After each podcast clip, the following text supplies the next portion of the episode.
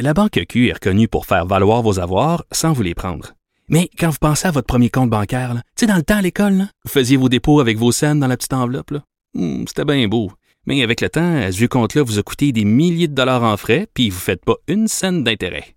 Avec la Banque Q, vous obtenez des intérêts élevés et aucun frais sur vos services bancaires courants.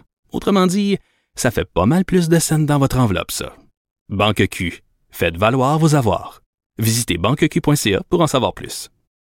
On est de retour euh, dans l'actualité aujourd'hui. Euh, un accident grave euh, pour, je dois dire encore une fois, parce que ça arrive trop souvent, une signaleuse routière.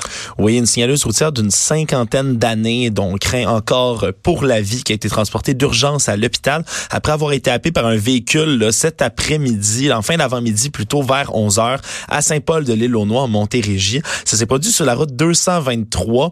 On ignore encore les raisons, puis euh, évidemment, tous les agents de reconstitution de scène d'accident de la SQ sont sur place. Euh, Elle aurait été happée par un véhicule alors qu'elle dirigeait la circulation. C'est une zone, faut dire quand même, la limite de vitesse permise est de 80 km heure. Euh, Il y a plein de panneaux de signalisation sur le long de la route pour avertir que une signaleuse est au travail euh, plus loin sur la route, mais dans tous les cas, ça semble pas avoir été suffisant. Le conducteur de la voiture impliquée, lui, est resté sur les lieux. Il n'y a donc pas de délit de fuite. Et évidemment, il va falloir que l'enquête suive son cours. On ignore pour l'instant le reste euh, pour l'état de santé de la euh, madame, mais ça a l'air grave. Là, on parlerait de blessure à la tête. Il y en a vraiment beaucoup. Là. Les accidents avec des...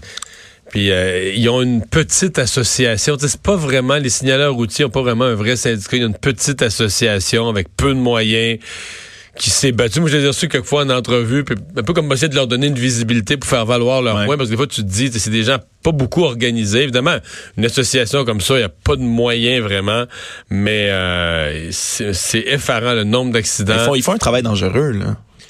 Ben, il faut être, moi, je pense qu'il y a deux causes. Je pense que les, les automobilistes sont pas raisonnables quand tu approches d'une zone d'un signaleur et tout ça.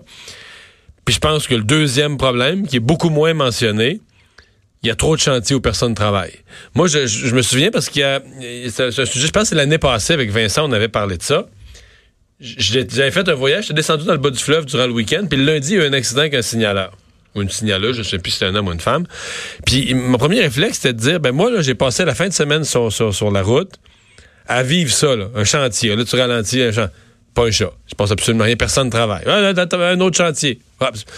Fait que si, mettons, le troisième chantier, quelqu'un travaillait, est-ce qu'il se peut, je comprends que comme automobiliste, je suis tenu d'être prudent à chaque fois, mais est-ce qu'il se peut que mon subconscient soit un peu moins alerte en se disant, ben oui, des comptes, des comptes, des comptes, un chantier, Encore annonces, des comptes. des annonces de chantier, mais il n'y a jamais personne qui travaille. là, c'est- Alors que si tu vas aux États-Unis, là, c'est un chantier, s'il y a des comptes, il y a des lumières, il y a du monde qui, il y a du monde qui travaille. Donc, tu sais qu'à chaque chantier, il faut que tu sois prudent. Mais au Québec, on a tellement de chantiers que personne qui travaille. Puis c'est pas une excuse. On doit être prudent. Mais je suis convaincu que ça influence notre psychique. Comme à un moment donné, notre subconscient finit par se dire, ah, des cônes, euh, des, chantiers, là. Il y a personne là. Il n'y a jamais personne qui travaille, jamais personne là. Donc, quand tu arrives sur un chantier où quelqu'un travaille, ça les met, eux, euh, plus, en, plus en danger. Mais enfin, on souhaite la meilleure des chances à cette, euh, à cette dame. Discours du trône, donc c'est terminé. Euh, là, on est rendu aux partis d'opposition qui réagissent. Oui, là, tous un après l'autre. là, Je vois à la télé en ce moment, il y a François Blanchet qui est en train de réagir, le chef du Bloc québécois. On a eu un peu plus tôt le Andrew Scheer qui a réagi à ce discours du trône qui avait le, le- le contenu auquel on s'attendait. hein. On a réitéré la cible de zéro émission nette de carbone d'ici 2050, de protéger 25 des océans, 25 des terres d'ici 2025. Ça, c'était le programme environnemental de M. Trudeau quand même. Mais il fait le pari que le Le Bloc vont adhérer à ça. Là. Oui, puis euh, faites quand même aussi, là, tenté de tendre la main, si on peut dire, à l'Ouest canadien, parce qu'ils veulent en- en assurer encore une fois les engagements là, euh, énergétiques euh, qui seront maximaux quand même, malgré tout ce qu'on veut faire dans le domaine des changements climatiques. Il a parlé de vouloir déplacer l'énergie euh, vers des nouveaux marchés. Alors, évidemment, c'est du langage codé pour parler de pipeline, pour parler de un peu d'une une, version, si on veut, euh, édulcorée peut-être du corridor énergétique d'Andrew Scheer. Mais donc, Mais- Andrew Scheer, on s'est un peu fait à l'idée qu'il allait voter contre, mais ils ont une stratégie un peu plus, euh, plus truquée. Là. Mais là, il a dit qu'il allait déposer un amendement. hein. Alors, il met un peu la balle dans le camp des libéraux à ce moment-ci. Donc, il va proposer demain, évidemment, dans son discours de réaction plutôt à ce que dit aujourd'hui dans le discours du trône euh, Julie Payette, euh, de par la bouche de Julie Payette, M. Trudeau. Euh, Alors, on va voir quel est cet amendement-là. Il a pas voulu ça risque le d'être dire. lié au, ça risque d'être lié au transport, Lié au, au- transport du pétrole ou au pipeline directement. secteur ou indirectement, énergétique, secteur fort énergétique. probablement, mais il a pas voulu dire du tout. Ou son corridor énergétique. Peut-être qu'il va mettre comme amendement l'idée de son corridor énergétique.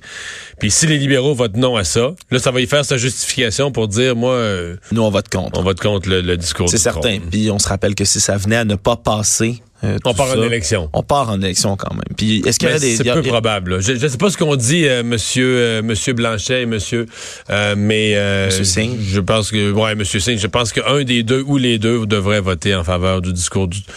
Je pense pas que ce monde-là veut retourner en élection. Moi, dans ses réactions aussi, Andrew Scheer a parlé là, de l'unité canadienne, là, qu'il y avait une crise de l'unité nationale, euh, entre autres. Là, un mots un peu à peine voilé, euh, une pique vers le Bloc québécois quand même. Euh, on va voir euh, ce qui va ressortir de tout ça.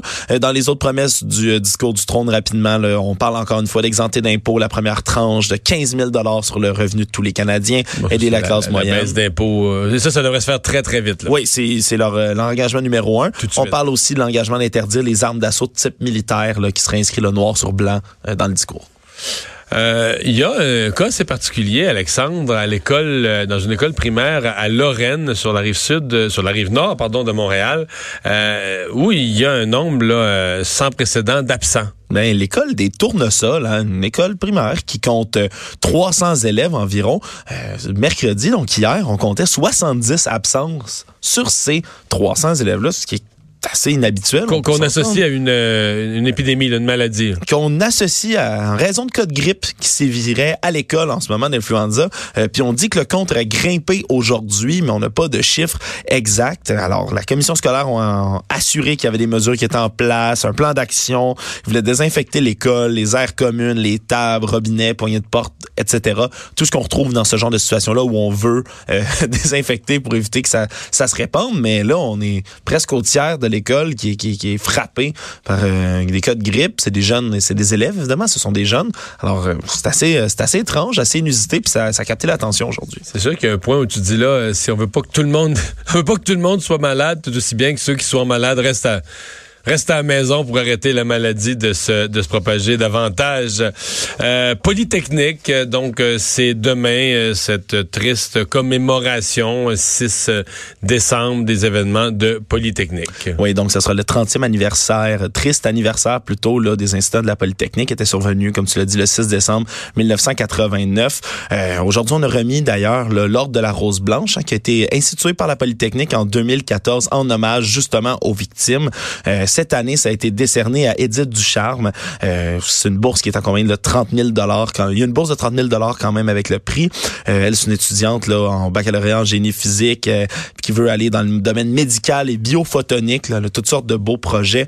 Euh, il y a eu une, toute une cérémonie là, assez émouvante, somme toute, qui été euh, présentée à l'Assemblée nationale aujourd'hui. Il y avait des roses blanches sur la table qui étaient déposées par les députés. Donc euh, demain, il va y avoir d'autres commémorations. J'ai cru voir qu'il y a une plaque également là, qui, qui est installée. Alors euh, ça va, ça va se poursuivre demain. Merci Alexandre. On va aller à la pause euh, dans un instant. Chronique politique avec Emmanuel Latraverse. On va certainement revenir sur le discours du trône.